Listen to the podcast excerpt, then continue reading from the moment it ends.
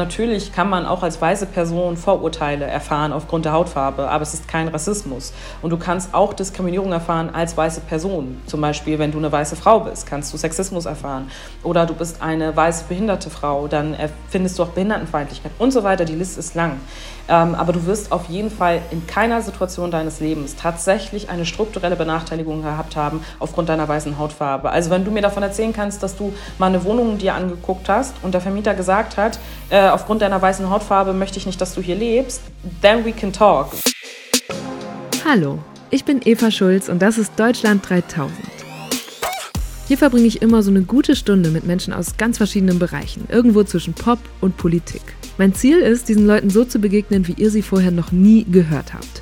Deutschland 3000 soll euch, mich und meine Gäste auf neue Gedanken bringen. Weil man, wenn man jemand anderes kennenlernt, auch immer ein bisschen was Neues über sich selbst erfährt. Mein heutiger Gast ist die grünen Politikerin Aminata Touré. 2017 ist sie mit gerade mal 24 Jahren in den schleswig-holsteinischen Landtag eingezogen und zwei Jahre später dann prompt zu einer von drei Vizepräsidentinnen gewählt worden. Damit ist sie nicht nur die jüngste, sondern auch die erste afrodeutsche Frau in Deutschland, die so ein Amt bekleidet. Zu Aminatas Themen zählt neben Flucht, Frauen und Queerpolitik auch Rassismus und was wir in Deutschland dagegen tun können. Aktuell werden die Debatten und Proteste der Black Lives Matter-Bewegung ja weltweit wieder stärker wahrgenommen. Aminata beschäftigen die aber sowohl persönlich als auch politisch schon lange. Deshalb hat sie dazu in den letzten Wochen richtig viele Interviews gegeben und auch ich war dankbar, ihre Einordnung dazu zu hören und was sie zu manchen Argumenten und Kommentaren sagt, die so aus der Deutschland 3000 Community kamen. Unter den vielen, vielen Postings, die es zu dem Thema in den letzten Wochen auf Instagram gab, ist mir zum Beispiel eins im Kopf geblieben, wo stand, es ist ein Privileg, sich über Rassismus informieren und bilden zu können, anstatt ihn selbst zu erleben. Und im Laufe unseres Gesprächs sind diese meine Privilegien mehrmals auf Aminatas Lebenswirklichkeit getroffen. Daraus konnte ich persönlich viel mitnehmen und ich hoffe, euch geht's auch so. Wir haben aber längst nicht nur darüber gesprochen. Aminata hat mir sozusagen auch einen Blick hinter die Kulissen der Corona-Politik erlaubt. Als Mitglied der Jamaika-Koalition ist sie in Schleswig-Holstein an der Regierung und hat da in den letzten Wochen ja einige sehr weitreichende Entscheidungen mitverantworten müssen. Ich wollte wissen, wie das für sie war und wie sie die Arbeit ihrer Partei auf Landes-, aber auch auf Bundesebene, da dann ja wiederum in der Opposition, beurteilt. Und persönlich wurde es natürlich auch. Geht Aminata eigentlich noch feiern? Was bedeutet Zuhause für sie und was war ihre letzte richtig gute Investition? All das hört ihr jetzt. Hier kommt eine gute Stunde mit Aminata Touré. Wo kommst du gerade her? Ich komme gerade aus einer Zoom-Videokonferenz mit dem Fraktionsvorstand. Äh, seitdem ich äh, Landtagsvizepräsidentin bin, bin ich auch im Fraktionsvorstand der Grünen in Schleswig-Holstein und diese Sitzung hatte ich bis eben gerade. Ich habe heute Morgen beim Frühstück gesessen und an dich gedacht, weil bei, mein, bei, mir ist Frühstück immer so die Phase, wo ich einmal so meinen Tag ordne und so ein ja. bisschen auch nacharbeite und mich drauf einlasse und habe mich gefragt, ob du auch solche Phasen hast und ob du überhaupt zum mhm. Frühstücken kommst, weil ich mhm. mir deine Tage sehr voll und sehr eng getaktet vorstelle. Ich, ja, äh, ich bin eine sehr schlechte Frühstückerin. also ich bin niemand, der die Ruhe morgens äh, hat, um sich hinzusetzen und äh, schnell mal was zu frühstücken, sondern Ganz oft esse ich einfach immer, keine Ahnung, äh, einen Riegel oder eine Banane und lauf los. So und äh, habe dann eigentlich immer morgens äh, nicht so den Moment. Ich habe aber jetzt vor kurzem wieder angefangen, morgens äh, Yoga zu machen, um einfach mal runterzukommen, 20 Minuten oder eine halbe Stunde. Und das funktioniert, das kriegst du auch so eingebaut? Ja, genau. Also das Wann musst du dann gut. aufstehen? Ähm, ich stehe in der Regel eigentlich fast immer um sieben auf. Ähm, und dann geht der Tag eigentlich immer los so. Und es sei halt manchmal früher, wenn man noch irgendwo hin muss. Ähm, jetzt in Corona-Zeiten hat es aber eigentlich immer gut geklappt, um Punkt 7 aufzustehen, genau. Ja, das ist bei vielen Leuten so, oder dass Homeoffice den Tag ein bisschen besser geordnet hat ja. und man sich irgendwie einfacher strukturieren konnte. Das ging mir auch so. Wir sprechen ja jetzt, und vor dem Hintergrund frage ich auch, auf den Tag genau zwei Wochen nachdem George Floyd durch mhm. eine gewaltsame Festnahme äh, äh, ums Leben gekommen ist in Minneapolis. Und du steckst seitdem, glaube ich, in auch einem Interview-Marathon. Mhm. Ähm, wahrscheinlich der Tag dadurch noch enger getaktet. Wie fühlt sich das für dich an, wenn du jetzt auf einmal ständig so als Rassismusexpertin angefragt wirst? Ähm, ich bin ja Sprecherin für Antirassismuspolitik, von daher finde mhm. ich das total legitim. Äh, ich bin eher verwundert darüber, dass die Leute ganz oft nicht so richtig wissen, ob sie mich dazu fragen sollen oder nicht. Ich glaube, da geht ganz oft was durcheinander. Also ähm, es gibt schwarze Menschen, die sind in der Politik und äußern sich zu anderen Themen und dann ist das irgendwie komisch, dass man einen Expertinnenstatus äh, aufgrund der Haut Hautfarbe dann bekommt. Ähm, aber ich habe mich ja bewusst dazu entschieden, Sprecherin für Antirassismuspolitik zu sein. Deswegen finde ich das nur angemessen, dass ich zu diesen Themen auch gefragt werde und habe mich in der Vergangenheit ja auch oft äh, zu den Themen sehr bewusst äh, geäußert, weil das ja auch der Grund war für, für mich, äh, um in die Politik zu gehen. Und hat die Diskussion in den letzten zwei Wochen dadurch, dass sie auf einmal noch mal breiter wurde, dass mehr Menschen aufs Neue oder erneut angefangen haben, damit zu diskutieren, deine Sicht auf die, auf die Lage in Deutschland irgendwie verändert, zum Guten, zum Schlechten? Ich glaube, ich, ich mache das jetzt seit drei Jahren, ähm, Politik in Schleswig-Holstein und rede auch seit drei Jahren über diese Themen. Und ich glaube, ich habe noch nie so eine breit geführte Debatte erlebt, so eine gesellschaftliche Debatte erlebt und in Teilen größer als im politischen Raum tatsächlich. Also ich habe das Gefühl, dass sich gar nicht mal so viele Politikerinnen dazu verhalten haben. Also mit einer klaren Positionierung, mit einer klaren Problemanalyse, mit einer klaren Positionierung, was jetzt quasi geschehen muss, was ich ein bisschen erschreckend finde. Ich habe das Gefühl, diese Debatte wird stark zivilgesellschaftlich dominiert. Das stimmt. In diesen Wochen gehen tausende Menschen auf die Straße. Allein letztes Wochenende waren es weit über 100.000 in vielen verschiedenen Städten in Deutschland, die gegen Rassismus und Polizeigewalt demonstriert haben. Auch die Kanzlerin fand verhältnismäßig klare Worte. Dieser Mord an George Floyd ist schrecklich. Er ist äh, Rassismus und ähm, wir wissen selber, dass wir auch bei uns so etwas wie Rassismus kennen. Und deshalb haben wir auch bei uns alle Hände voll zu tun, das will ich ganz ausdrücklich sagen. Aber viele andere Spitzenpolitikerinnen und Politiker, zum Beispiel der zuständige Innenminister Seehofer, haben sich bislang eher zurückgehalten. Warum bloß? Vielleicht können wir das auch mal so trennen, dass wir einmal gucken, was würdest du dir wünschen, was sich gesellschaftlich ändern muss und aber auch, mhm. was sind so deine politischen Forderungen? Was müsste da jetzt passieren auf der politischen Ebene? Also, ähm, wir haben 2017 in Schleswig-Holstein ähm, einen Koalitionsvertrag geschrieben mit CDU und FDP und da habe äh, ich mich stark dafür eingesetzt, dass es einen Aktionsplan gegen Rassismus gibt. Und äh, den setzen wir gerade um. Also wir arbeiten gerade an mhm. konkreten Maßnahmen. Und äh, deswegen ist das für uns quasi in Schleswig-Holstein gerade kein neues Thema. Und ich bin froh, dass wir das politisch angegangen sind und man jetzt nicht irgendwas aus dem Hut zaubern muss. Das ist übrigens auch immer das Problem, wenn es um strukturelle Diskriminierung geht, jeglicher Form, dass man ganz oft nur ähm, auf Situation reagiert und sich vorher keine Kappe darum gemacht hat quasi. Und deswegen ist das jetzt gerade eigentlich eher so, dass das ähm, im Rahmen dieses Aktionsplanes diskutiert wird. Und ich wünsche mir eigentlich, dass es in jedem Bundesland so einen Aktionsplan gegen Rassismus gibt und äh, dass auch die Bundesregierung sich intensiver damit auseinandersetzt mit dieser Frage. Ähm, und in Berlin hat es jetzt vor ein paar Tagen erst äh, wurde das Landesantidiskriminierungsgesetz beschlossen, das erste seiner Art in der Republik. Und das ist ein sehr guter Weg und in genau die Richtung muss es gehen. Also wirklich konkrete politische Maßnahmen. So und nicht so ein, wir sind alle gegen Rassismus und das ist voll doof und äh, in der Internationalen Woche gegen Rassismus äh, hissen wir eine Flagge. So, sondern mhm. ernsthaft, okay, das muss in der Polizei passieren, das muss im Justizbereich passieren, das muss in der Bildung passieren, das muss zivilgesellschaftlich passieren. Und was stehen dann zum Beispiel für Maßnahmen in diesem Aktionsplan? den ihr da gerade macht? Also noch gibt es keinen Aktionsplan in der Form da, wo Maßnahmen schon drinstehen, aber ich habe mache mir parallel schon Gedanken dazu, weil dieser Aktionsplan wird gerade von der Regierungsebene ausgearbeitet. Äh, der Auftrag ging an die Landesregierung, sich das zu mhm. überlegen. Und mein Team und ich, wir machen uns Gedanken dazu, welche Maßnahmen wir dort mit einspeisen wollen. Und wir haben uns halt überlegt, zum Beispiel für den Polizeibereich sind wir dafür, dass es äh, Fortbildung und Weiterbildung gibt in der Frage von rassismuskritischem ähm, Bilden oder sensibilisiert zu werden. Für den Justizbereich haben wir bereits schon so ein Projekt. Das Justizpersonal wird gerade geschult vom Deutschen Institut für Menschenrechte bei uns hier in Schleswig-Holstein. Äh, und äh, ähm, sowas wünsche ich mir für alle staatlichen Institutionen, öffentliche Verwaltung. Und ähm, dann wünsche ich mir für den Bildungsbereich, und diese Debatte haben wir zum Glück nächste Woche im Landtag hier in Schleswig-Holstein, ähm, zum Thema Kolonialismus zum Beispiel, weil es da explizit um antischwarzen Rassismus geht, der daraus resultiert ist aus dieser Kolonialismuszeit. Äh, dass man das mit in die Lehrpläne verankert und sich mal die Frage stellt, woher kommt es eigentlich, das mit Schülerinnen zu diskutieren, um dann dagegen immun zu werden quasi. Also solche Dinge stelle ich mir ganz konkret vor für die unterschiedlichen Bereiche. Bei Kolonialismus denkt man ja gerne erstmal an die anderen, so Großbritannien, Frankreich, die Niederlande oder Spanien, die seit dem Ende des 15. Jahrhunderts auf anderen Kontinenten gewaltsam Kolonien gründeten. Aber ab dem 19. Jahrhundert hat auch Deutschland in diesem Wettrennen um die globale Vorherrschaft mitgemacht und zum Beispiel Gebiete in Afrika eingenommen und dort lebende Völker ermordet oder versklavt. Mit den Rohstoffen und der Arbeit der Einheimischen wurden dann Produkte hergestellt und damit wiederum Handel getrieben. Dass all das mit so brachialer Gewalt geschah, wurde dann zu Hause in Europa damit gerechtfertigt, dass man ein rassistisches Bild von schwarzen Menschen verbreitete. Aktivisten und Wissenschaftlerinnen sagen, dass dieses Machtgefälle von damals unsere Strukturen bis heute prägt. Du hast gerade gesagt, du bist da eigentlich seit 2017 auch politisch hinterher in deinem Amt. Warum dauert das dann so lange? Und nervt dich das nicht? Hm, ist das äh, ist historisch gesehen eine relativ kurze Zeit, wenn man überlegt, wann all diese in Anführungsstrichen Erkundungstouren Richtung Afrika stattgefunden haben. Das ist über 450 Jahre her.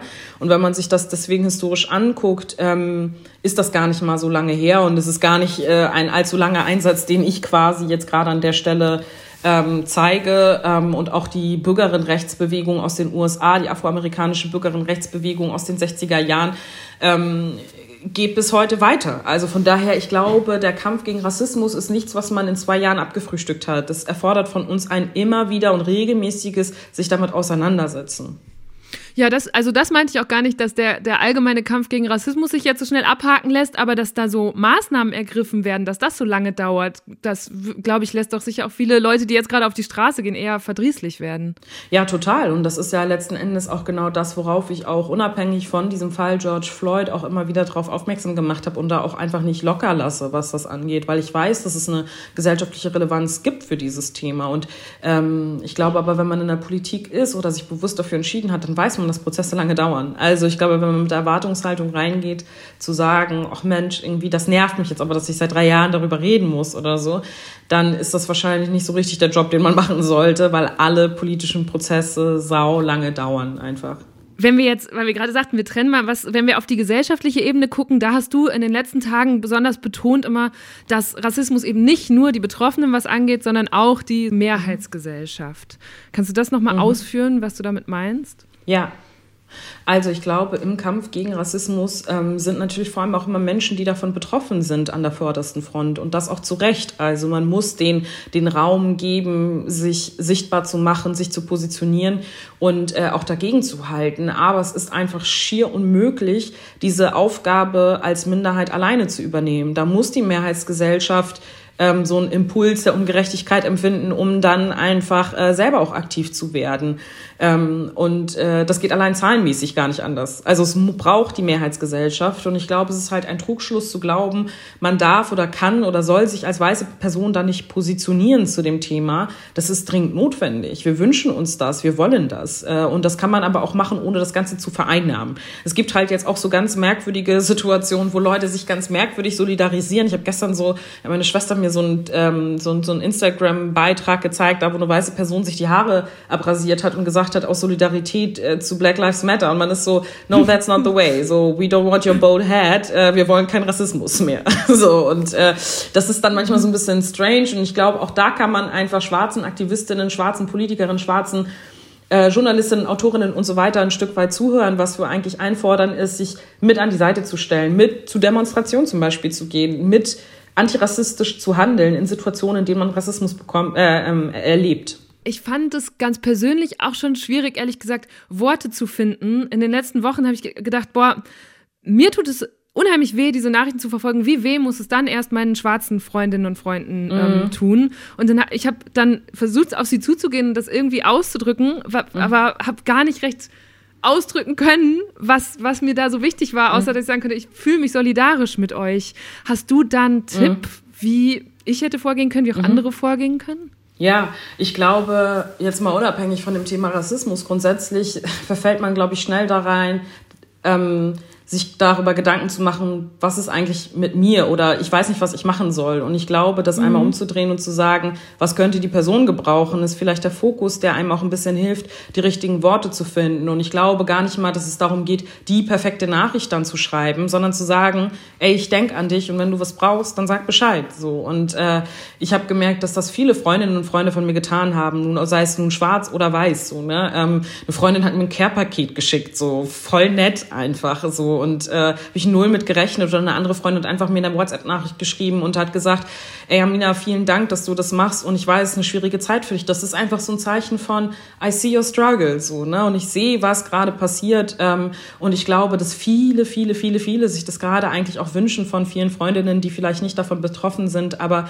das so mitbekommen und ich glaube, da wie gesagt, ist die explizite Wortwahl gar nicht so wichtig, sondern dieses so, ich sehe dich, ich höre dich ähm, und wenn du was brauchst, sag Bescheid. Ich würde gern ähm, über ein, zwei Argumente sprechen, die mir auch in der Deutschen 3000 Community in dem Zusammenhang in den letzten Tagen begegnet sind. Zum Beispiel Leute, die geschrieben haben, also ich sehe ja gar keine Hautfarbe. Mhm. Äh, was antwortest du denen? Ähm, du siehst ja, Hautfarben. Du rollst schon mit den Augen. Ja, ja weil das, also ich habe das irgendwann mal in der Landtagsrede gesagt, ähm, vor paar Monaten tatsächlich auch.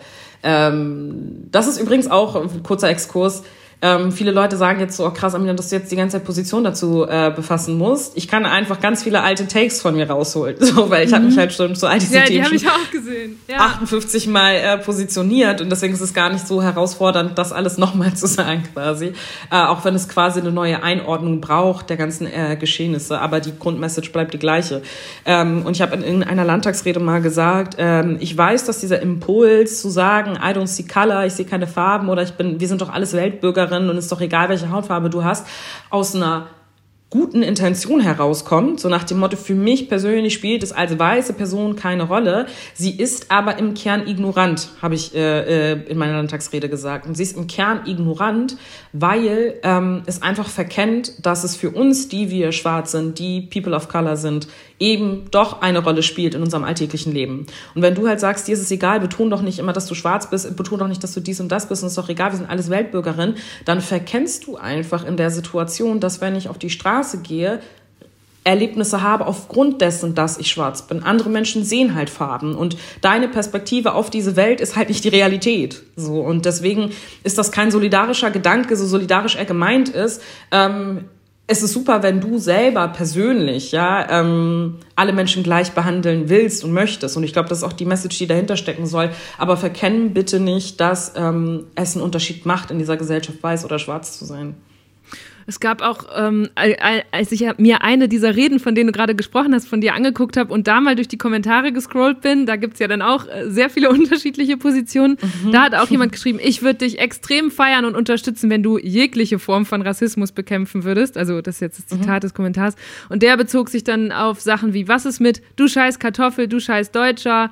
Ähm, wenn du als farbige Frau auch für Deutsche einstehen würdest, die an Schulen psychisch, physisch oder seelisch misshandelt werden, nur weil sie Deutsche sind, dann würde ich dich wirklich schätzen. Also das mhm. ist, glaube ich, dieses, diese All Lives Matter-Argumentation. Ne? Ja. Ich glaube, auf solche Gedanken kommt man halt, wenn man sich mit dem Thema nicht intensiv auseinandergesetzt hat. Und äh, dafür führe ich diese Debatten ja auch und dafür halte ich diese Reden auch. Ich habe am Samstag jetzt zuletzt erst eine Rede gehalten auf einer Demo in Flensburg und da, wo ich nochmal versucht habe, deutlich zu machen, warum weiße Menschen keinen Rassismus erfahren. Du kriegst eine Wohnung nicht, weil du schwarz bist.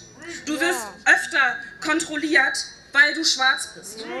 Wirst beleidigt, weil du schwarz bist. Wirst körperlich angegangen, weil du schwarz bist. Rassismus ist keine punktuelle Erfahrung. Sie ist die Summe aller Erfahrungen, die man immer und immer wieder macht. Viele kommen dann immer mit sowas wie, ja, äh, ich war irgendwie im Ghana-Urlaub und äh, da wurden meine blonden Haare angefasst oder ich habe mal die Erfahrung gemacht, nicht Teil der Mehrheitsgesellschaft zu sein. Und natürlich kann man auch als weiße Person Vorurteile erfahren aufgrund der Hautfarbe, aber es ist kein Rassismus. Und du kannst auch Diskriminierung erfahren als weiße Person. Zum Beispiel, wenn du eine weiße Frau bist, kannst du Sexismus erfahren. Oder du bist eine weiße behinderte Frau, dann findest du auch Behindertenfeindlichkeit und so weiter. Die Liste ist lang. Ähm, aber du wirst auf jeden Fall in keiner Situation deines Lebens tatsächlich eine strukturelle Benachteiligung gehabt haben aufgrund deiner weißen Hautfarbe. Also wenn du mir davon erzählen kannst, dass du mal eine Wohnung dir angeguckt hast und der Vermieter gesagt hat, äh, aufgrund deiner weißen Hautfarbe möchte ich nicht, dass du hier lebst, then we can talk. So, aber bis zu dem mhm. Zeitpunkt äh, ist das nicht so. Und äh, was wir immer versuchen auch deutlich zu machen als Menschen, die von Rassismus betroffen sind und sich historisch mit dieser Frage auseinandergesetzt haben, ist, Rassismus ist keine punktuelle Erfahrung. Sie ist halt die Summe aller politischen Entscheidungen und aller historischen Ereignisse, die dazu geführt haben, dass schwarze Menschen versklavt worden sind, schwarze Menschen ihrer Kultur beraubt worden sind, schwarze Menschen entmenschlicht worden sind und bis heute an diesen Folgen leiden, ja. Und äh, dann, wenn das alles umgedreht wäre, so wenn weiße Menschen all das durchlaufen wären und schwarze Menschen ihnen das angetan hätten, dann könnten wir davon sprechen, dass weiße Menschen Rassismus erfahren. Bis das nicht passiert ist, gibt es keinen Rassismus gegen weiße Menschen. Ähm, wenn man sich auf dich vorbereitet, wie ich in den letzten Wochen, dann sieht man auch, dass du gerne auch wirklich betonst, dass du eine schwarze Politikerin bist, um deutlich zu machen, wie wenige es davon gibt. Hattest du mhm. jemals Sorge, dass du womöglich auch genau darauf reduziert werden könntest?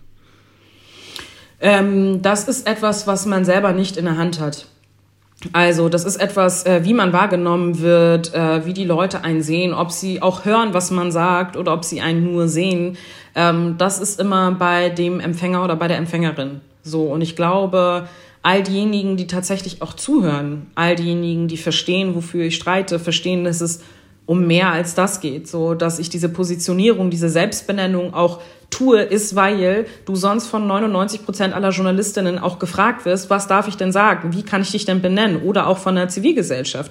Also es ist halt, an der Stelle sieht man halt auch immer so diese Wechselwirkung von, was bedeutet es eigentlich, Minderheit in einer Gesellschaft zu sein. Die meisten denken immer, die Geschichte fängt damit an, dass ich mich schwarz benannt habe oder ich mich als Afrodeutsch benannt habe.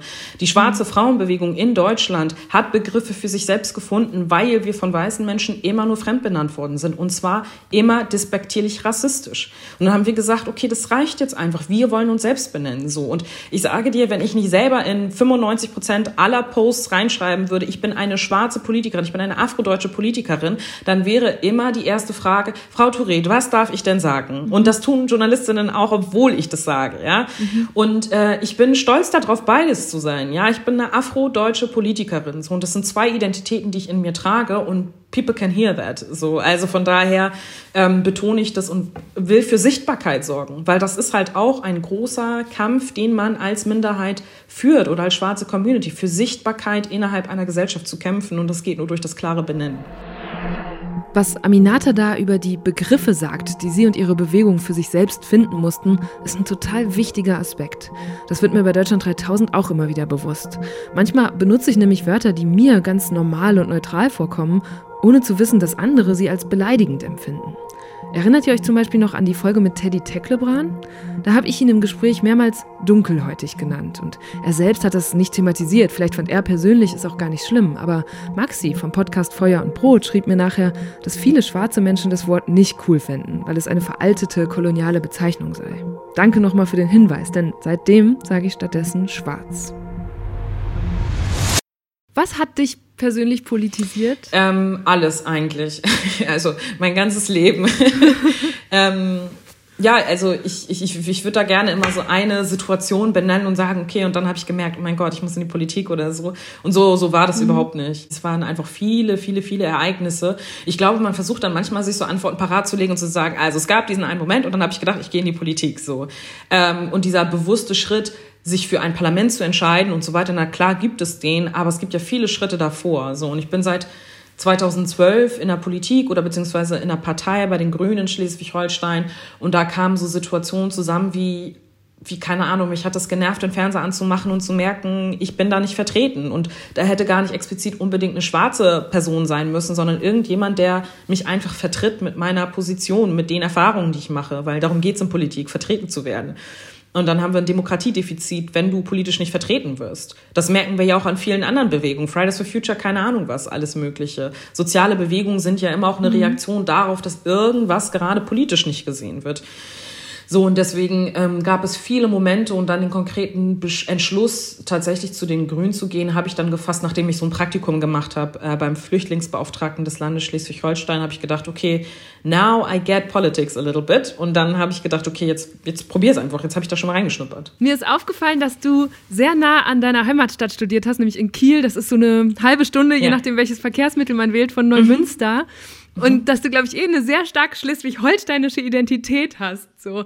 Hattest du mhm. nie so einen Reflex, weiter wegzuziehen? Ich wollte damals möglichst weit ähm, weg von zu Hause. Ja, ja, auch das ähm, hat viel mit äh, Lebensrealitäten zu tun. Ich wollte mhm. eigentlich ganz gerne ins Ausland gehen ähm, nach, nach der Schule. Das ging aber nicht, weil wenn ich weggezogen wäre, hätte das einfach finanziell nicht hingehauen und meine Mutter hätte wegziehen müssen mhm. aus ihrer Wohnung. Deswegen ähm, und meine Schwester hatte auch noch gewohnt und äh, das wollte ich nicht. Ich wollte nicht, dass dafür, dass ich persönlich dann irgendwie nach Südamerika gehen kann, äh, meine Familie ihr Zuhause aufgeben muss quasi an der Stelle, ähm, weil meine Mutter da gerade eine Umschulung gemacht hatte und so weiter und auch auf staatliche Hilfe angewiesen war und so weiter. Das hat es sehr schwierig gemacht, quasi für mich die Entscheidung zu treffen, ich ziehe jetzt äh, weg so. Das hätten wir uns nicht leisten können. Und deswegen habe ich dann Sommer-Au-pair gemacht in Madrid und äh, war dann mhm. da für, für sechs Wochen oder fünf Wochen oder so und habe dann in Kiel studiert. Und ich hätte aber gerne ähm, auch woanders studiert, äh, um ehrlich zu sein. Äh, und habe dann aber während meines Studiums war ich dann äh, ein Dreivierteljahr in Madrid und äh, habe dann äh, Austauschjahr gemacht.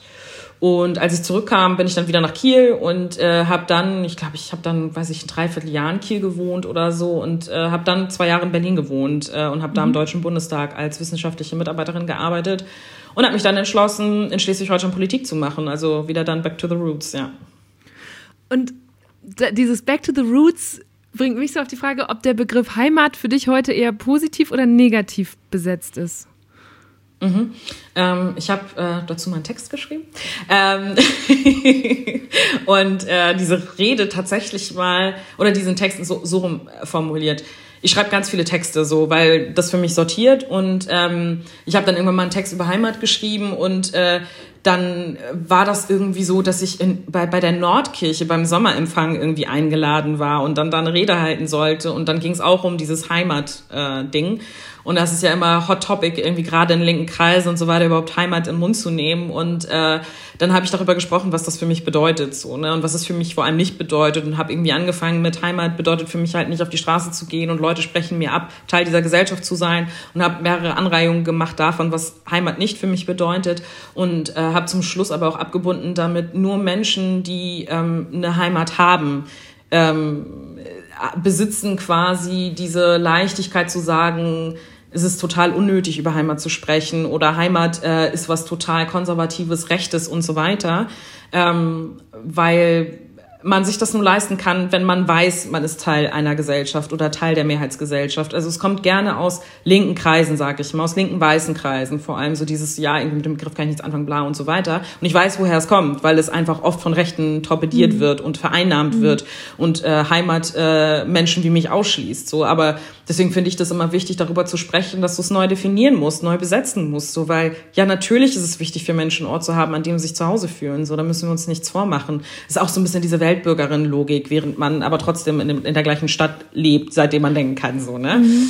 Also, was long story short ist, ist es sehr privilegiert zu sagen, dass äh, Heimat irgendwie relevant ist und dass Heimat irgendwie oder auch der Begriff oder die Diskussion darum relevant ist. Und ähm, für mich hat das viel damit zu tun, irgendwie, dass man eigentlich immer die Heimat abgesprochen bekommen hat und dass das eigentlich ein schmerzvoller Prozess ist. Aminata ist 1992 in einer Flüchtlingsunterkunft in Neumünster geboren und wohnte dort mit ihrer Familie, bis sie fünf war.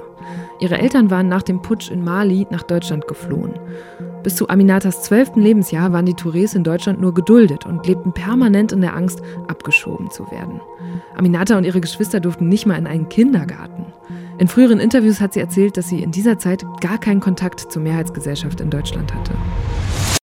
Und was ist mit dem Begriff Zuhause? Der ist dann ja wahrscheinlich mhm. leichter, oder? Was ist so, keine mhm. Ahnung, ein Geruch oder Geräusch mhm. oder so, das du mit Zuhause mhm. verbindest?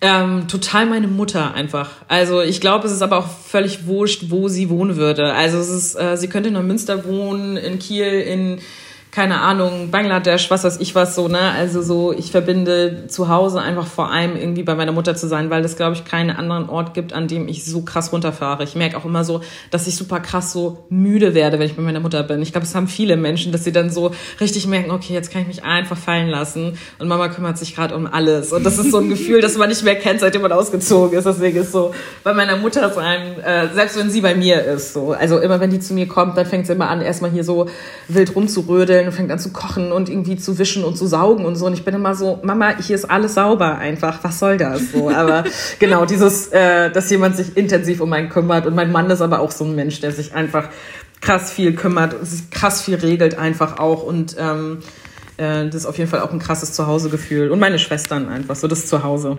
Mhm, also Familie am Ende, ne? Ja, ja. Ja. Warst du eine Studentin, die ganz intensiv halt auch studiert hat oder jemand, die eher die Hausarbeiten schnell weggerockt hat, damit sie noch mehr Politik machen kann? Ja, ich habe irgendwie immer alles zeitgleich gemacht. Also ich hatte auf jeden Fall Phasen auch da, wo ähm, äh, Uni jetzt irgendwie nicht Priorität Nummer eins war, sondern ein schöner Sommer irgendwie wichtiger war.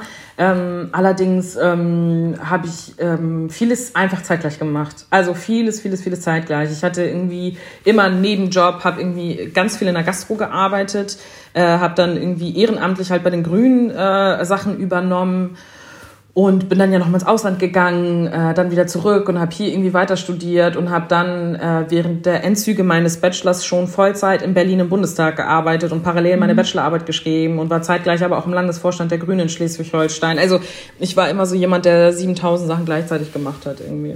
Und also gefühlt auch dann wahrscheinlich Jugend so überkomprimiert hat, weil du dann mit wie alt warst du? 24 Berufspolitikerin mhm. geworden bist und ins Parlament mhm. eingezogen bist. Mhm. Ist das was, was dich manchmal einholt, dass du denkst, Shit, so, also das war, da, da, mhm. fehlen mir jetzt so ein paar Jahre, die ich gerne noch die Sau rausgelassen ja. hätte. manchmal schon, ehrlich gesagt. Also manchmal denke ich schon so, damit, ähm, ich kann mich jetzt nicht voll daneben verhalten irgendwie oder völlig gedankenlos jetzt irgendwie krank besoffen in einem Club abhängen, so, keine Ahnung. Also solche Sachen irgendwie, ne? Aber es ist auch gar nicht so schlimm, weil ähm, ich habe nicht das Gefühl, dass ich deswegen jetzt so ein Granny Life führe oder so. Also ich äh, habe äh, oft Möglichkeiten, um dann trotzdem einfach mit Freundinnen und so abzuhängen. Also wir machen das schon viel. Vielleicht nicht unbedingt in Kiel, aber dann woanders. Weil du in Kiel dann wirklich unter so einem Beobachtungsmodus bist und äh, Leute irgendwie ja. Fotos machen oder was auch immer. Ich glaube nicht mal, dass die Leute Fotos machen würden oder so, aber ich meine, Kiel ist ähm, eine 240.000 Menschen große Stadt so. Und es gibt halt die paar Clubs, in die man geht oder die Orte, an denen man dann unterwegs ist. Und ich würde auch bei weitem nicht behaupten, dass einfach jeder Mensch auf der Straße weiß, was ich mache oder wer ich bin oder so. Aber du weißt es halt auch nicht immer so. Und dann bist du manchmal ein bisschen paranoid und denkst dir so, okay, wenn ich jetzt dies oder das mache und so, ne? Ähm, aber klar, auf jeden Fall, ich meine, ich laufe hier einfach ganz. Aber was denn zum Beispiel? Ich weiß auch also wann hast du zuletzt was gemacht, wo du gedacht hast, hm, gut, dass das jetzt keiner gesehen hat?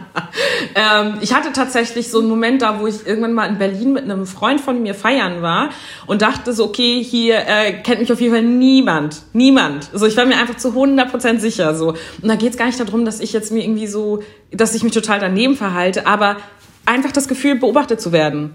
So, das, also das macht ja was mit einem, so dass man das Gefühl hat, man äh, ist immer in einer bestimmten Rolle einfach. Und deswegen geht es gar nicht so darum, jetzt voll die Sau rauszulassen, sondern einfach so das Gefühl zu haben, okay, mich kennt einfach keiner und ich bin einfach gerade niemand so. Und ähm, äh, und da waren wir irgendwie dann voll am Tanzen und so weiter. Und dann auf einmal tippt mich jemand an und sagt so, du bist Aminata Touré ne, von den Grünen. Ich war so, was? Ey, das hätte ich jetzt gerade null gedacht. Also wirklich, das war der letzte Ort, an dem ich das irgendwie erwartet habe. Warum auch immer. Und ähm, ähm, dann, dann mussten halt äh, der Freund, mit dem ich unterwegs war, und ich total lachen einfach, weil wir gedacht haben, okay, wow, so damit haben wir einfach nicht gerechnet. So. Okay, aber du konntest drüber lachen. Das hätte einen ja auch runterziehen können. Nee, so. ich, ich, ich musste ehrlich gesagt total lachen, weil ich mich so in Sicherheit gewogen habe.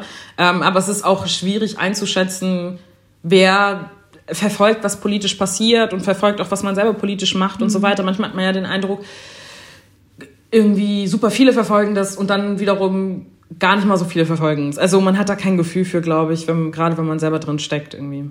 Ist das denn dann auch schon der krasseste Unterschied zwischen deinem Leben und dem deiner Freunde, die nicht in der Politik sind? Oder gibt es da noch andere Sachen, woran ihr das immer wieder merkt, dass du einfach ein irgendwie anderes Leben führst? Ich glaube eigentlich, also so am krassesten, also viele meiner Freundinnen, die ähnlich alt sind wie ich, ähm, ähm, sind ja jetzt ja auch inzwischen äh, am Vollzeit arbeiten und so weiter und sind da unterwegs und so. Aber ich weiß noch, als ich mhm. quasi sehr früh angefangen habe, dann schon Vollzeit zu arbeiten quasi, also zumindest meine Studiefreunde, es gibt ja auch Leute, die einfach schon viel früher angefangen haben zu arbeiten, Ausbildung und so weiter.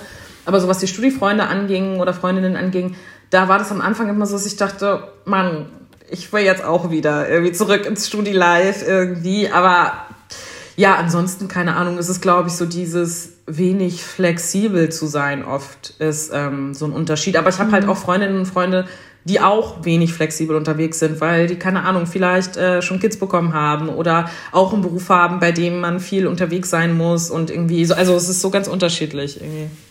Ich habe mich das zum Beispiel gefragt, was jetzt ist, wenn irgendwer im Freundeskreis Geburtstag hat und ihr so eine geheime WhatsApp-Gruppe macht, um Geschenke zu organisieren. Mhm. Ob du dann die bist, die eh schon die Idee hat und das alles organisiert oder mhm. ob du einfach dankbar bist, wenn du nur fünf Euro überweisen mhm. musst und die Gruppe sich kümmert. Sowohl als auch, das ist lustig, dass du das sagst, sowohl als auch, ehrlich gesagt. Also manchmal ähm, äh, bin ich dann der Mensch, der dann diese Gruppe organisiert so und dann sagt, okay, lass uns doch mal das und das organisieren. Aber ich bin auch richtig, richtig, richtig oft krank froh, wenn jemand anderes das übernimmt. Weil das, der Punkt ist halt auch, der, der ganze Tag ist ja immer so von Organisieren geprägt auch, ne? Und sich rückkoppeln mit meinen Mitarbeiterinnen, die das dankenswerterweise alles immer machen. Und dann, wenn es dann darum geht, nochmal irgendwie irgendwas zu organisieren, bin ich immer so, I can't anymore. So, ich kann gerade nicht mehr. Und dann bin ich total froh. Aber es gibt ja zum Glück immer irgendjemand in der Gruppe, der sowas gerne macht. Ja, das ist das Gute, ne? wenn mhm. Verantwortungsdiffusion oder wie das heißt, ja. äh, dann auf einen am Ende fällt. Ja. Aber ähm, gleichzeitig habe ich gedacht, also ich hätte dir wirklich alles zugetraut, als ich das so im Vorfeld durchgespielt habe, weil ich gedacht habe, du hast ja schon, glaube ich, zumindest, wenn jetzt nicht so diesen Orga-Reflex, so einen starken Anführerin- oder Leitungsreflex. Ne? Alleine dieses zur jüngsten Landtagsvizepräsidentin gewählt mhm. zu werden, das ist ja auch was völlig Außergewöhnliches. Wie ging mhm. es dir da damals? Ähm es ist, das klingt vielleicht ein bisschen absurd, ähm, aber ich war ja schon dann, oder das ist ja alles auch nicht so lange her, es war im August letzten Jahres, aber ungefähr so bummelig zweieinhalb Jahre schon im Landtag. Und äh, wenn man dann schon in den Strukturen steckt ähm, und die Aufgabe auch schon kennt und weiß, was man da machen muss und so weiter, dann ist das, glaube ich, nochmal was anderes, als wenn ich neu in den Landtag gekommen wäre und irgendwie nach drei Wochen hätte ich diese Entscheidung treffen müssen. Dann wäre es, glaube ich, total überrumpelnd gewesen. Ähm, aber der viel krassere Moment für mich war gar nicht unbedingt als Landtagsvizepräsidentin gewählt worden zu sein, sondern in das Parlament zu gehen. Also das war halt einfach so ein krasser Wechsel, so ne, von dem, was man vorher gemacht hat, zu dem, was man dann macht. Mhm. Und da, wo man super viel neu kennenlernen muss und so. Und ein guter Freund von mir, Rasmus Andresen, der vorher ja im Europaparlament, äh, der jetzt im Europaparlament ist, war ja Vizepräsident. Das heißt, ich habe voll viel einfach mitbekommen. Wir sind ja auch eine relativ kleine Fraktion von zehn Menschen. Du kriegst einfach viel mit, was die Leute so machen. Es ist natürlich immer noch mal anders als das, wie du es vorgestellt hast. Aber was ich halt komplett wirklich vielleicht auch völlig naiverweise komplett unterschätzt habe, ist, was für eine Resonanz es dazu gibt. So, also das, das habe ich, ich habe es einfach falsch eingeschätzt. Ich war so, okay, das ist doch etwas, was wir jetzt so hier intern im Parlament verhandeln. So, wer soll das machen und so weiter. Und dann mhm. war ich so, okay, what the fuck is happening? So, na, warum drehen alle durch so ein bisschen? Ja, es, es gab ein Riesenmedien. Mega, ne? so. Ja. Und ich habe mich aber total gefreut, dass ähm, so viele Menschen, dass es so vielen Menschen was bedeutet hat. Und da merkt man dann manchmal auch so, wie schnell man so in solchen Strukturen wächst dann auch, ne? Oder Dinge für so mhm. gegeben sieht. So, und ich war krank aufgeregt, als es darum ging, dass ich gewählt werden soll oder nicht so, ne? Also auf jeden Fall an dem Tag und noch die Tage davor und so weiter. Aber ich dachte einfach, das wird außerhalb dieses Parlaments vielleicht drei Leute interessieren. So, was ein bisschen irrational vielleicht mhm. ist, aber ähm, ich habe das total unterschätzt. Und wie war es dann, bei diesem super aufregenden Moment oder kurz mhm. drauf, als du dann in dieses Parlament eingezogen bist, mhm. wie lernt man, wie der Laden läuft mhm. und wie da Entscheidungen getroffen mhm. werden? Wie findet man raus, wie man kriegt, was man will? Ja, das ist alles Learning by Doing. Also ich habe natürlich das Glück gehabt, dass ich vorher schon im Bundestag gearbeitet habe und bestimmte parlamentarische Strukturen schon kannte. Das muss man ja durchaus sagen, äh, ähm, dass das natürlich irgendwie super hilfreich war. Ähm, aber ähm, abseits dessen ist es wirklich einfach ein Stück weit Try and Error auch ein Stück weit, ne? Und das Beobachten von politischen Prozessen. Ich habe am Anfang, das will ich ja hier erzählen, aber ähm, da dachte ich, oh Gott, die Leute denken bestimmt, ich habe mega die Meise. Aber ich saß da mal mit einem Notizbuch und habe immer so die Debatten verfolgt auch und habe mir super viele Sachen aufgeschrieben, das, was mhm. mir aufgefallen ist und so. Und dann gab es immer so Kollegen und Kolleginnen, die noch mal so zu mir meinten, Aminata, du sitzt da wirklich von morgens bis abends ne, und machst dir die ganze Zeit Notizen und zieh, ziehst dir das so rein. so Und dann sitzt da mal hochkonzentriert. Aber ich dachte, ja, ich muss dieses Prozedere hier verstehen. Also wie läuft das? Wie sind die Dynamiken hier in diesem Raum? Warum verhält sich die Person so? Also, also abgesehen von Abläufen, die man dir ja in der Theorie berichten kann, musst du ja ganz viel Zwischenmenschliches checken und politische Praxis, die nirgendwo und runtergeschrieben ist. Also es sagt dir ja keiner, du gehst da rein und es ist völlig klar, dass das und das so passiert, auch wenn das so und so ist. So, du sitzt da erstmal und musst es erstmal lernen. Und ich habe bis heute solche Momente. Also gerade als ich dann die Aufgabe als Vizepräsidentin dann neu übernommen habe, bin ich jetzt Teil des Ältestenrat. Mhm. Das ist ein Gremium, das ist total closed job, so, weil ähm, ja. alle lachen auch immer, wenn ich sage, ich bin Teil des Ältestenrates, so ja, weil ich sehr jung bin äh, und äh, äh, zu den zwei jüngsten äh, Abgeordneten gehöre. Aber dieses Gremium ist für viele, aber auch die schon lange im Parlament drin sind, ein Gremium, das sie gar nicht verstehen, weil man da nicht mit drin ist, wenn man nicht zum Landtagspräsidium gehört oder mhm. Fraktionsvorsitzende ist. Das heißt, das sind dann auch so Sachen gewesen, die ich dann so neu gelernt habe.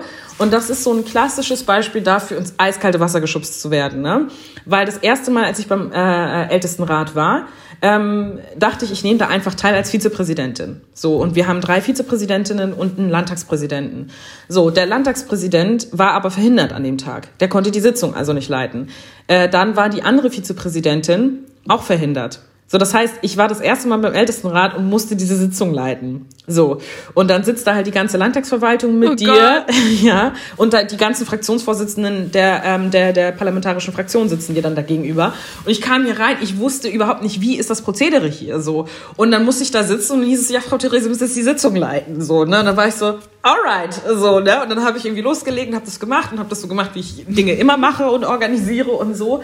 Und ähm, ja, ich hatte gar kein Beispiel oder irgendwie ne, irgendwas, woran ich mich orientieren konnte. Aber auch das, ganz ehrlich, dann machst du halt einen Fehler. Und wenn ähm, und die Sitzung lief gut, so und alle meinten ja toll, hast super moderiert, war äh, klasse, wir sind hier zu Beschlüssen gekommen. Und man muss vielleicht, um das nochmal zu erklären, der Ältestenrat bereitet halt das Plenum vor für die Woche danach. Also wie soll Plenum von Mittwoch bis Freitag ablaufen? Welche Punkte sollen äh, prominent nach oben gesetzt werden? Welche Reden kommen dran? Wie lange redet man? Welche Themen soll? Also all das wird halt organisiert. Das ist ein sehr wichtiges Gremium einfach und äh, ja, das war irgendwie sehr sehr spannend.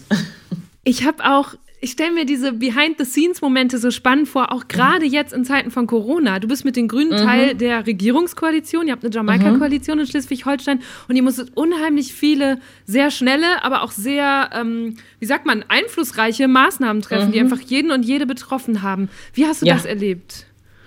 Also, das war, glaube ich, für jeden und jede, die Politik auch schon länger macht, eine krass neue Herausforderung. Das kannte man, glaube ich, in der Form nicht so schnell, dass du mit einem Virus, das ähm, noch nicht äh, bekannt ist, da wo du noch nicht alles äh, zu weißt, zeitgleich politische Entscheidungen zu treffen für die gesamte Bevölkerung und sehr weitreichende, äh, grundrechtseinschränkende Maßnahmen quasi so, ne? Ähm, das ist dann schon etwas, was man sehr viel diskutieren musste. So, und wir haben, wir haben ja einfach unfassbar viele Strukturen schon, ne? so Arbeitsgemeinschaften, gemeinsame Arbeitskreissitzungen, Fraktionssitzungen, bla bla bla bla. Also du hast schon tausend Runden sowieso fest. Wir haben zu diesen Runden einfach neue geschaffen, weil du irgendwie das Gefühl hattest, du musst neue Strukturen schaffen, um jeden Tag auch mehrmals am Tag Entscheidungen mhm. zu treffen. So. Also es war schon heftig in den ersten Wochen. Jetzt inzwischen hat man das Gefühl, man hat da so ein bisschen so einen Rhythmus gefunden. Alle gewöhnen sich an die neue Situation. Aber am Anfang war das schon so, dass man so dachte, so, Alter, was passiert hier? Also du musst da erstmal organisieren und realisieren, das könnte alle von uns treffen, deine Familie treffen und ähm, Zeitgleich musst du politische Entscheidungen treffen. Und was ich aber ehrlich gesagt ganz spannend daran fand, ist, dass, glaube ich, jeder und jeder, der Politik oder die Politik macht, gezwungen war, dass die eigenen Emotionen, die eigene Betroffenheit mit zu berücksichtigen, sich ein Stück weit davon aber zu distanzieren und politische Entscheidungen zu treffen. Und da habe ich auch mal in irgendeiner Runde gesagt, dass ich glaube, dass das eine Erfahrung ist, die wichtig ist für Politik, weil das nicht immer so ist, dass Menschen betroffen sind von dem, worüber sie politisch mhm. entscheiden, was aber mein täglich Brot ist zum Beispiel. So, ähm, wenn man dann wieder über das Thema Antirassismus spricht, so und da deine deine Emotionen zu tempern und äh, zu gucken, was bin ich, was ist äh, gesellschaftlich wichtig, äh, was muss ich trennen, was muss ich zusammenführen und so weiter. Das war, glaube ich, schon etwas, was ähm, was für alle ein krasser Lernprozess war und nach wie vor ist. Wir sind immer noch inmitten dieser Krise. Gab es etwas, was dir dabei besonders geholfen hat? Oder irgendwas, was besonders wirksam war in dem Lernen? Mm, mm. Was auf jeden Fall krass war, ist zu merken, du wirst einfach, also sich darauf einzustellen, dass die gesellschaftliche Stimmung sich einfach jede Woche auch verändern kann. Du das für gegeben sehen musst und du auch gerade nicht weiter als ein paar Wochen oder Monaten gerade gucken kannst ähm, und immer gucken musst, wie reagiert Gesellschaft, wie funktionieren die Maßnahmen, steigen die Infektionszahlen. Also das alles immer im Hinterkopf zu behalten und ähm, die, die Wirkung deiner politischen Maßnahmen sofort zu spüren. Das ist selten so, weil man ganz oft, äh, oft irgendwelche Maßnahmen betrifft, die für längere Zeit greifen sollen. Jetzt sind es viele Ad-Hoc-Maßnahmen, die aber langfristig auch eine Auswirkung haben werden irgendwie. Ne? Also von daher ähm, das Zugeständnis davon, auch Fehler machen zu werden und die aber auch zu korrigieren, dass es nicht so viel um Ego und die eigene Partei und so weiter geht, sondern wirklich, wie kriegen wir das als Gesellschaft hin? Die Frage ist ja auch, inwieweit man sich überhaupt auf die Reaktion der Gesellschaft beziehen kann, wenn es gleichzeitig so stark mhm. um Sicherheit und die Gesundheit der Gesellschaft geht. Also mhm. das habe ich als, als Bürgerin so stark vor Augen mhm. geführt bekommen, weil es, glaube ich, so viele verschiedene Richtungen gab, aus denen an Politikern und Politikerinnen gezerrt wurde. Ne? Gastronomen, die Wirtschaft mhm. überhaupt waren, oder die Kirchen wollten gewisse Lockerungen. Mhm. Dann gab es äh, Risikopatienten und Patientinnen, die man mit bedenken musste. Wie bleibt man mhm. da zentriert bei sich beziehungsweise beim Interesse der Gesellschaft, wenn man sich manchmal auch über die gewisse Interessengruppen mhm. dann erheben muss. Ja, ähm, da muss man sagen, da funktioniert die Aufteilung von fachpolitischen Zuständigkeiten in unserer demokratischen Struktur. Also wir haben auf jeden Fall alle, ich mache das mal ein Beispiel unserer Fraktion klar so, ne? Also ich bin zuständig für Migration, Flucht, Antirassismus, Frauen, Gleichstellung, Kinder und Jugend. So, das heißt, mhm. ich war zuständig für all diese gesellschaftlichen Gruppen mit meinen Mitarbeiterinnen in der Frage, was muss man da eigentlich tun? So, ähm, welche Maßnahmen müssen da getroffen werden? Diese Institutionen, diese Vereine, diese Verbände melden sich auch wiederum bei dir. So und sagen, das und das und das und das und das wollen wir, müssen wir und so weiter. Und so gibt es jemand bei uns, der zuständig ist für Finanzpolitik. So und dann gibt es jemand, der zuständig ist für Umweltpolitik. Also das heißt, jeder hat sich sowieso auf seine Themenbereiche gestürzt und geguckt, wo können wir da Lösungen anbieten. Und das Gute ist ja auch in der Politik, wenn man es richtig macht, ähm, dann trifft man ja politische Entscheidungen oder Maßnahmen ja nicht alleine. So und sagt einfach, ich saß jetzt einfach mal da und habe irgendwie drei Minuten ins Leere gestartet und habe gedacht, das wäre vielleicht die perfekte Maßnahme für Frauenhäuser. Ich rede mit Frauenhäusern, ich rede mit Kinder- und Jugendeinrichtungen, ich rede mit ähm, mit der Erstaufnahmeeinrichtung in Neumünster bei uns in Schleswig-Holstein. Also das heißt, du bist da im Austausch und deine Aufgabe als Politik ist dann aber abzuwägen, was ist wichtig und was nicht. Aber der ganze Input kommt ja durch ähm, durch die Institution oder Vereine oder Verbände selbst und das, was wir uns selber anlesen und äh, selbst äh, recherchieren. Bei, bei manchen Menschen hat diese Phase, in der die Bundesländer dann wieder quasi die, die Riege übernommen haben und eigene Entscheidungen getroffen haben, auch eine Skepsis äh, bezüglich des Föderalismus wieder geweckt, weil die gesagt haben, warum dürfen jetzt im einen Land die Schulen wieder öffnen und im anderen nur die Biergärten? Kannst du das verstehen? Ist mhm. Föderalismus in dem Sinne noch zeitgemäß oder gerade zeitgemäß? Ich glaube, das ist schon der erste Trugschluss. Also, dass es einen Moment gab, da wo der Bund einfach gesagt hat, ihr Länder macht das jetzt. Diesen Moment hat es nie gegeben. Also die Bundesländer waren immer in der Verantwortung, selber Maßnahmen zu finden.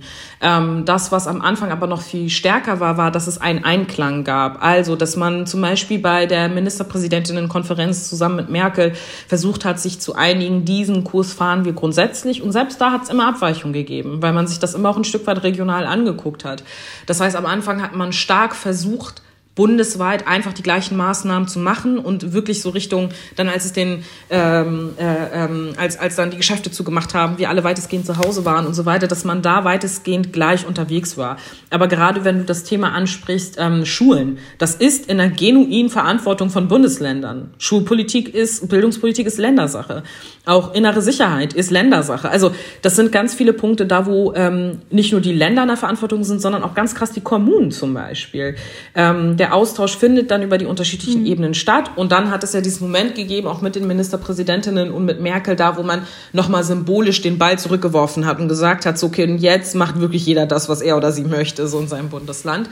Ähm, und bislang läuft es ja ziemlich gut eigentlich in dieser Organisation. Ich glaube, ähm, gerade in dieser Krise ist es auch wichtig, sich anzugucken, was passiert eigentlich regional, wie können wir ein gesellschaftliches Leben so organisieren, dass wir weitestgehend normal leben, aber die Infektionsrate niedrig bleibt. Und das ist so dieser, dieser, dieser Balanceakt, der versucht wird. Aber es war schon was, was gerade, glaube ich, viele Menschen mit kleinen Kindern zu Hause mhm. oder generell mit mhm. Kindern, ähm, also besonders Familien belastet hat, zu sehen, mhm. am anderen Ende von Deutschland passiert gerade was anderes als bei mir. Warum muss mhm. ich hier weiter diese Anstrengung erbringen? Andere können schon wieder in eine Notbetreuung oder, oder, oder. Mhm.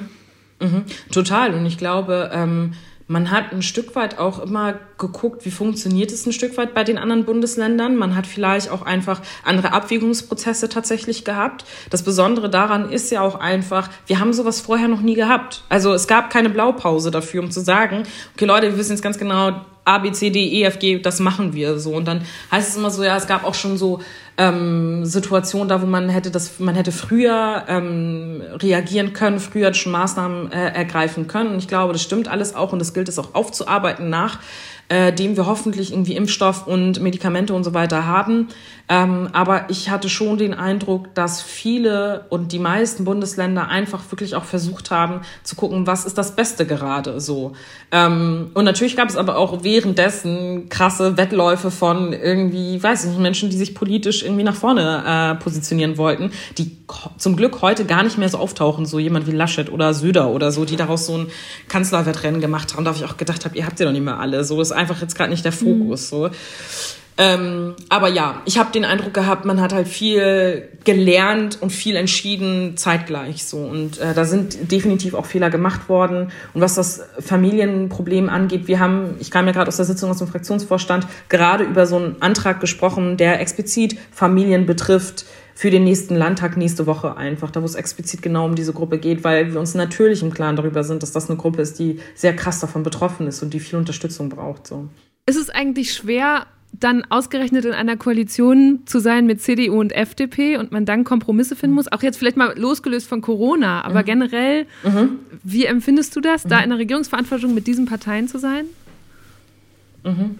Also bei Corona gerade tatsächlich überhaupt nicht. Also nicht, weil wir uns mit allem einig sind. Wir haben da voll Unterschiede, was das angeht. Ich äh, wollte eigentlich sehr gerne einen Antrag einbringen, da wo es darum ging, dass gerade Frauen auch sehr betroffen sind von der Situation äh, in der Corona-Zeit, weil sie halt äh, äh, am meisten in den systemrelevanten Bereichen arbeiten und so weiter und am schlechtesten verdienen und so weiter. Aber das wollte CDU und FDP nicht. So, das sind dann natürlich Momente da, wo du denkst so, ja, irgendwie krass, dass äh, ihr da irgendwie irgendwelche Argumente habt, warum ihr das nicht machen wollt. So, aber okay. So, auch gut zu wissen. Und ähm, das ist dann halt eure politische Entscheidung. Und wir können dann keinen Antrag formulieren, um genau dieser Gruppe, äh, äh um diese Gruppe zu unterstützen oder äh, sie explizit zu adressieren.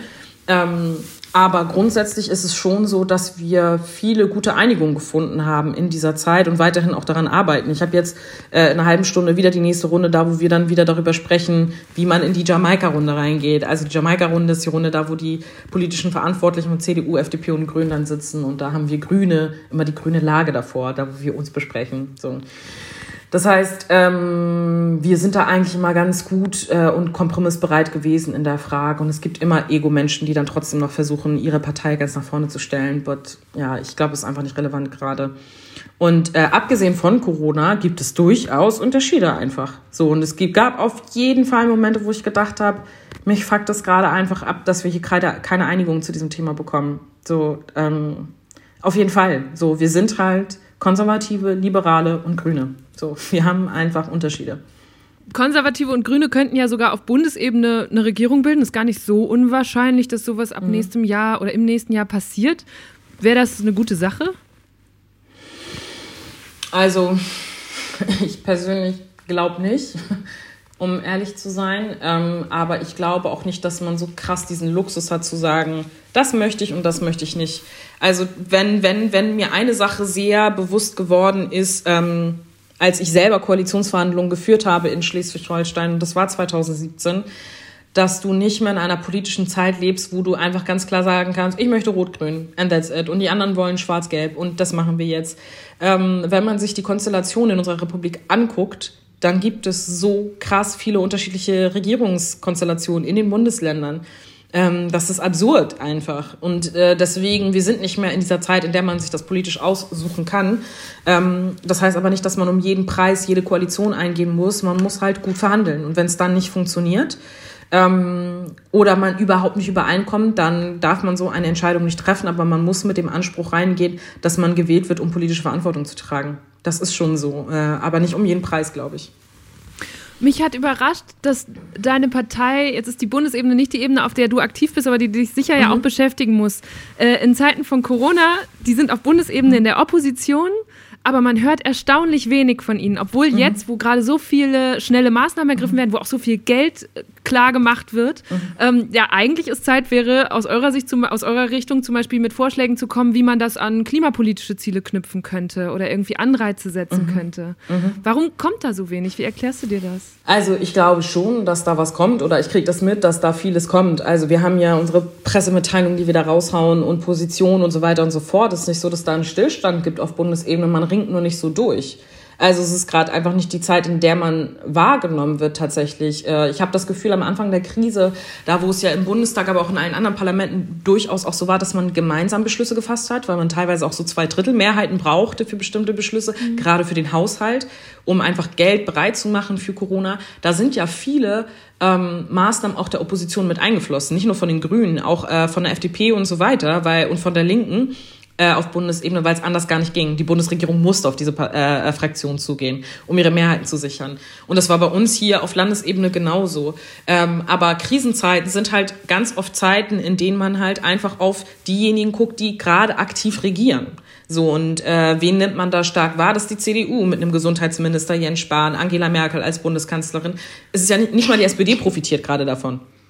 Mhm. So, also man könnte ja auch denken, okay, die SPD regiert doch auch gerade, aber ähm, und Scholz ist der Finanzminister so, aber trotzdem glaube ich, äh, profitiert einfach am meisten gerade die CDU davon. Und am Anfang gab es einen krassen Einigungskurs. Den hat man inzwischen auch verlassen. Und es gibt wesentlich mehr Kritik an den Maßnahmen, die die Bundesregierung trifft. Und die eigenen Vorschläge ringen ein Stück weit mehr durch ich persönlich kriege ja voll viel mit, was die Grünen so fordern. So, weil dieses auf meinen Kanälen stattfindet und ich ständig irgendwie Presse Pressemitteilungen bekomme. Aber es ist schon wahr, dass wir insgesamt, glaube ich, in der gesellschaftlichen Wahrnehmung nicht so weit oben sind gerade. Ja. Und was wären ein, zwei von diesen Forderungen, wo du selber so dein Ausrufezeichen dahinter setzen würdest und sagen würdest, das muss doch jetzt kommen? Mhm.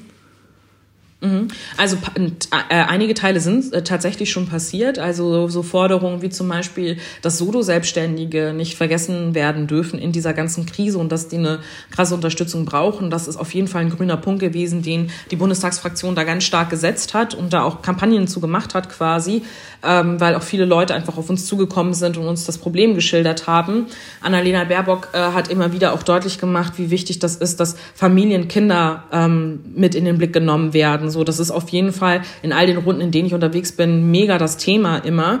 Und äh, dann bin ich natürlich auch immer im Austausch mit äh, denjenigen, die im Bund, aber auch auf Landesebene sich zur Migrationspolitik äh, verhalten. Und da ist halt immer wieder der Punkt, so die Erstaufnahmeeinrichtungen, ähm, ein mhm. Ort, an dem Geflüchtete ankommen, äh, dass man da halt irgendwie krassere Maßnahmen treffen muss und die Leute eigentlich äh, nicht in diesen Einrichtungen leben sollten. Also das sind alles so Forderungen jetzt so spontan quasi, die die ganze Zeit bei uns im grünen Kreise so diskutiert werden und auch nach draußen getragen werden.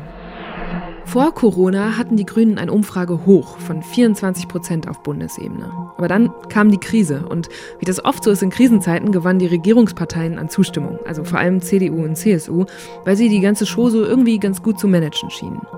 Gerade in den gesundheitspolitischen Fragen, die da aufkamen, konnten die Grünen, obwohl sie ja in der Opposition sind, auch schwer dagegenhalten. Im Gegenteil, in dieser Zeit ging es darum, dass im Bundestag möglichst alle an einem Strang zogen, um Maßnahmen schnell beschließen zu können.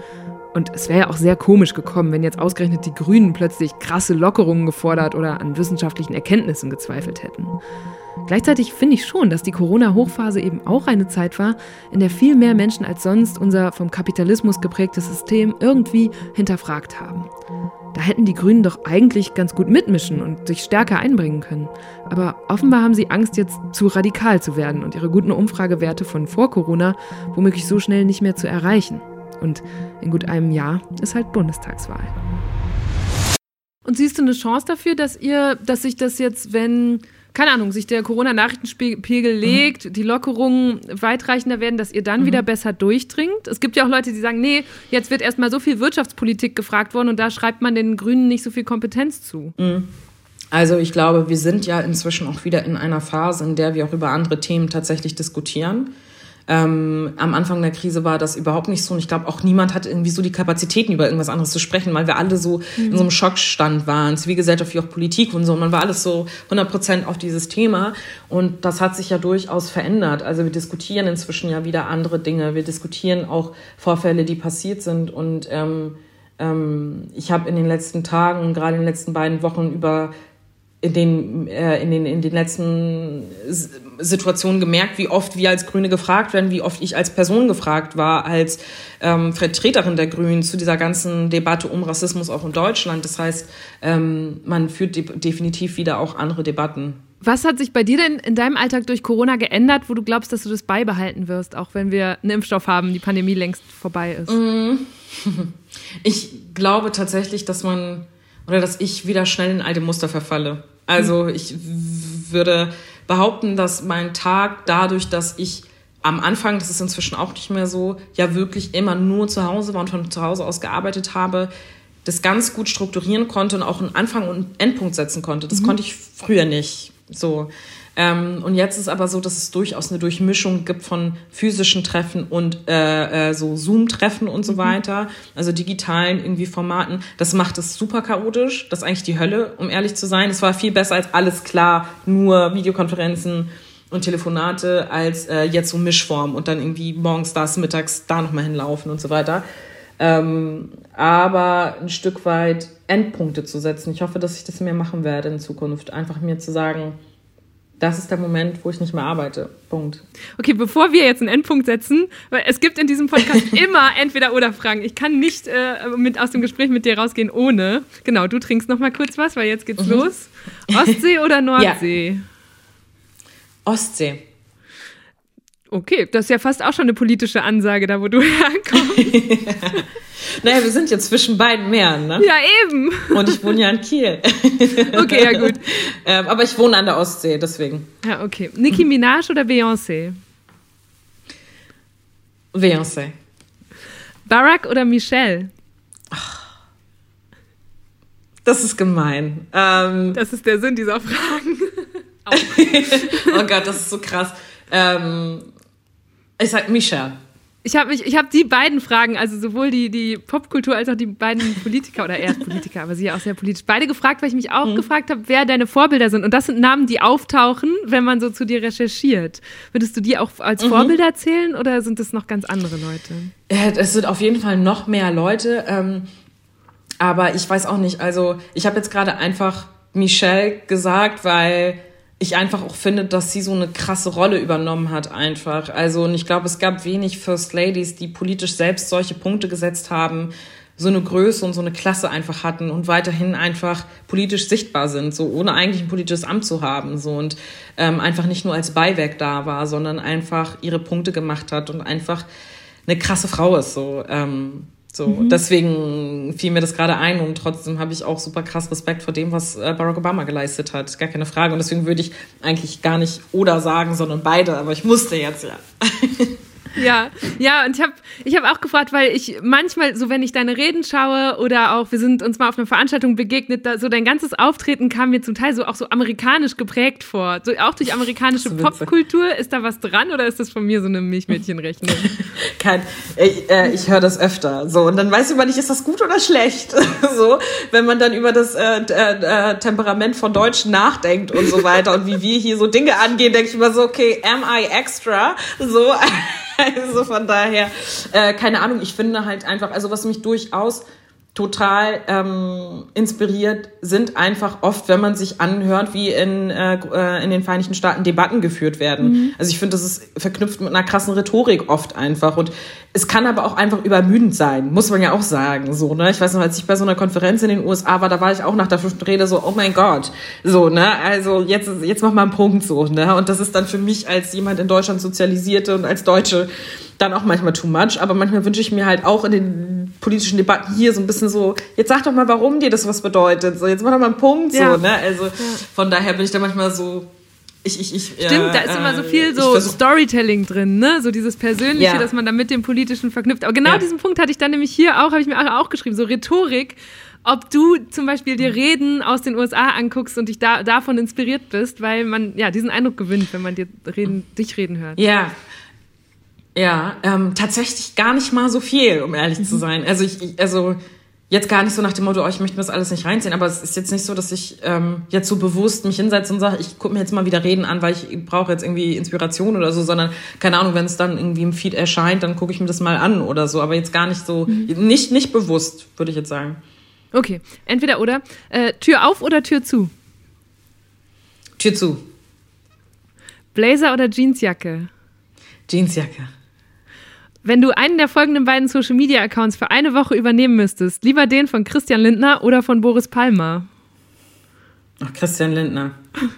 okay. Ähm, ich hatte neulich die Kollegin, Kollegin Ariane Alter hier, die immer so krasse Challenges macht. Davon ist die nächste Frage äh, inspiriert. Was ist produktiver? Mhm. 24 Stunden am Bürgertelefon oder 24 Stunden Ausschusssitzungen? Produktiver? Ja. Äh, am Telefon wahrscheinlich. Wirklich? ja. Obwohl ihr so gute Strukturen habt in euren Ausschüssen. Naja, die Frage ist ja manchmal, wo werden Entscheidungen getroffen, auch ein Stück weit. Und wo werden sie, also und in unseren Ausschüssen ist ja durchaus so, dass wir Debatten haben und da Leute anhören und so weiter und so fort. Ähm, aber ich glaube trotzdem, dass es manchmal auch eine größere Wirkung haben kann, einfach direkt 24 Stunden mit Leuten zu sprechen, warum wir das tun, was wir tun. So mhm. und äh, ob ich dann da vertreten werden würde im Ausschuss, wäre vielleicht dann gar nicht so schlimm. Also so habe ich jetzt gerade einfach gedacht. Mhm. Ähm, was fändest du besser, einen autofreien Sonntag oder einen fleischfreien Donnerstag? Mm, autofreien Sonntag. Mhm. Und wenn du mal, äh, wenn Aminata mal einen Tag frei hat von allem, bist du dann Langschläferin oder Frühaufsteherin? Kommt voll drauf an. Also kommt drauf an, was für einen Adrenalinspiegel ich habe. So, wenn ich äh, wirklich weiß, ich muss nichts machen. Also nehmen wir gestern, Sonntag war so ein Tag, da wo ich eigentlich keine Termine hatte. Also eigentlich hätte ich einen Termin gehabt, der wurde dann aber abgesagt. Ähm, und theoretisch hätte ich ausschlafen können. So, aber ich habe gerade so einen hohen Puls, einfach weil so mhm. viele Sachen einfach gerade passieren, dass ich dann nicht lange pennen kann. So, aber wenn ich weiß, so, ich bin jetzt komplett abgesch... Ne, also so weit weg von allem, was passiert und ich weiß, ich kann mich entspannen, ich muss nicht arbeiten oder sonst was, dann penne ich auch lange gerne. So, aber das ist einfach, kommt drauf an, in was für Modus ich gerade bin und deswegen stehe ich eigentlich oft immer mit so, I gotta do things. So Krass, ja. Auf. Das heißt, du brauchst eindeutig ein paar Tage länger, um überhaupt auf so ein, auf uns runterfahren zu können. Mhm. Dazu passt die nächste Frage von der Instagram-Userin Kesse Kim. Wir sammeln manchmal entweder oder Fragen in unserer Community. Die ja. fragt Campingurlaub oder Hotel? Oh, Hotel. Hotel. Ich hasse Campen auf den Tod, wirklich. Ich hasse das. Und äh, Simon, auch ein User, fragt Heirat oder wilde Ehe? Heirat, ich bin verheiratet. Also pro heiraten. Ja, ja also ich bin verheiratet, aber was jeder andere macht, ja. ist äh, dem oder der überlassen. Und Geld sparen oder ausgeben? Beides. ähm, sparen wahrscheinlich, ja. Ja? Mhm. Was war deine letzte richtig gute Investition? Oder eure? Ähm, oh, ich habe mir einen Sessel gekauft. Ähm, ich habe irgendwie, wir haben, äh, äh, also mein Mann und ich ähm, haben so ganz viele äh, Möbel noch gehabt von unseren WGs damals, so, als wir vor ein paar Jahren zusammengezogen sind. Wir sind vor drei Jahren zusammengezogen, genau. Und ähm, äh, da haben wir jetzt immer so nacheinander irgendwie immer so Möbel ausgetauscht, die echt einfach jetzt mal durch waren so und äh, eigentlich schon in der WG durch waren. Und ich wollte schon immer einen coolen Sessel haben, so einen, wo man so richtig entspannt sitzen kann, keine Rückenschmerzen von bekommt und so richtig gemütlich so lesen kann, aber auch tippen. Also, dass man nicht zu sehr nach hinten ist, aber auch nicht zu sehr nach vorne. Ich habe wirklich sehr lange überlegt und geguckt, woher ich jetzt äh, äh, einen finden könnte. Ähm, und jetzt habe ich einen bestellt und der müsste jetzt bald irgendwann ankommen. Und ich bin so aufgeregt, wenn der kommt. Ich glaube, es wird mein Leben verändern. Sehr gut.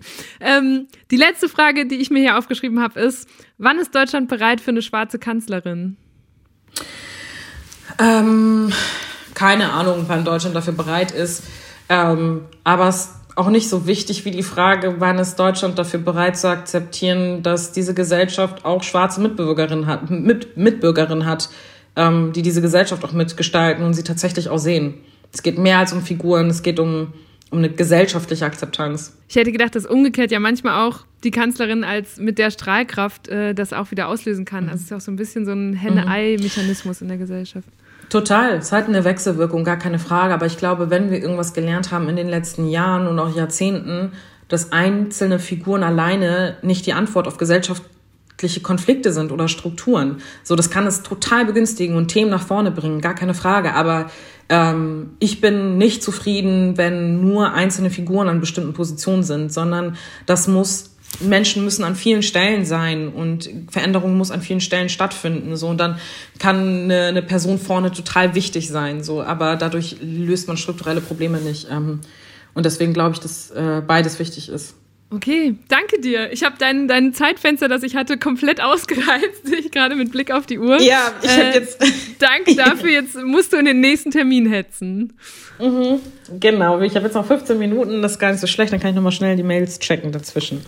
Puffer schon eingeplant. Okay. Ja. Äh, viel Erfolg bei deinem restlichen Tag und danke für danke. das Gespräch. Danke fürs Interview. Mach's gut. Bye. Das war eine gute Stunde mit Aminata Touré. Falls ihr Deutschland 3000 schon länger hört, kennt ihr ja vielleicht auch die Folgen mit Kevin Kühnert oder Philipp Amthor. Und obwohl die beiden und Aminata in verschiedenen Parteien sind und sich zum Teil für ganz unterschiedliche Themen einsetzen, haben sie aus meiner Sicht doch eins gemeinsam. Sie scheinen nämlich alle drei sehr stark inhaltlich angetrieben zu sein, fast schon idealistisch. Und sie sind sehr gut darin, ihre Position in der Öffentlichkeit zu vertreten und dabei authentisch und leidenschaftlich rüberzukommen. Das unterscheidet sie von manchen älteren Politikerinnen und Politikern, die wir so in Talkshows sehen. Und ich frage mich, waren die denn früher auch mal anders drauf? Und ist das also eine Gefahr für jemanden wie Aminata, die diesen Beruf so früh ergreift und noch dazu auch so früh so starke Aufmerksamkeit dafür bekommt? Also, dass man irgendwann durch den Politikbetrieb abstumpft und dann doch noch so wird wie die klassischen Talkshow-Nasen? Oder haben wir es hier mit einer neuen Generation zu tun? Einer, die Politik anders denkt und macht und dementsprechend auch unsere Gesellschaft anders prägen wird? Richtig beantworten lassen sich diese Fragen wohl erst in ein paar Jahren, aber ihr könnt mir ja trotzdem schon mal schreiben, was ihr dazu denkt. Ich bin Eva Schulz, ihr findet mich und Deutschland 3000 auf Twitter, Facebook, Instagram und natürlich überall, wo es Podcasts gibt. Ich freue mich, wenn ihr diese Folge an Freundinnen und Freunde verschickt oder auf Instagram in euren Stories teilt, weil auf diese Weise kriegen noch mehr Leute von dem Podcast mit und natürlich von allem, was Aminata zu sagen hat. Alle zwei Wochen kommt eine neue gute Stunde. Das heißt, wir hören uns hoffentlich bald wieder. Bis dahin, macht's gut.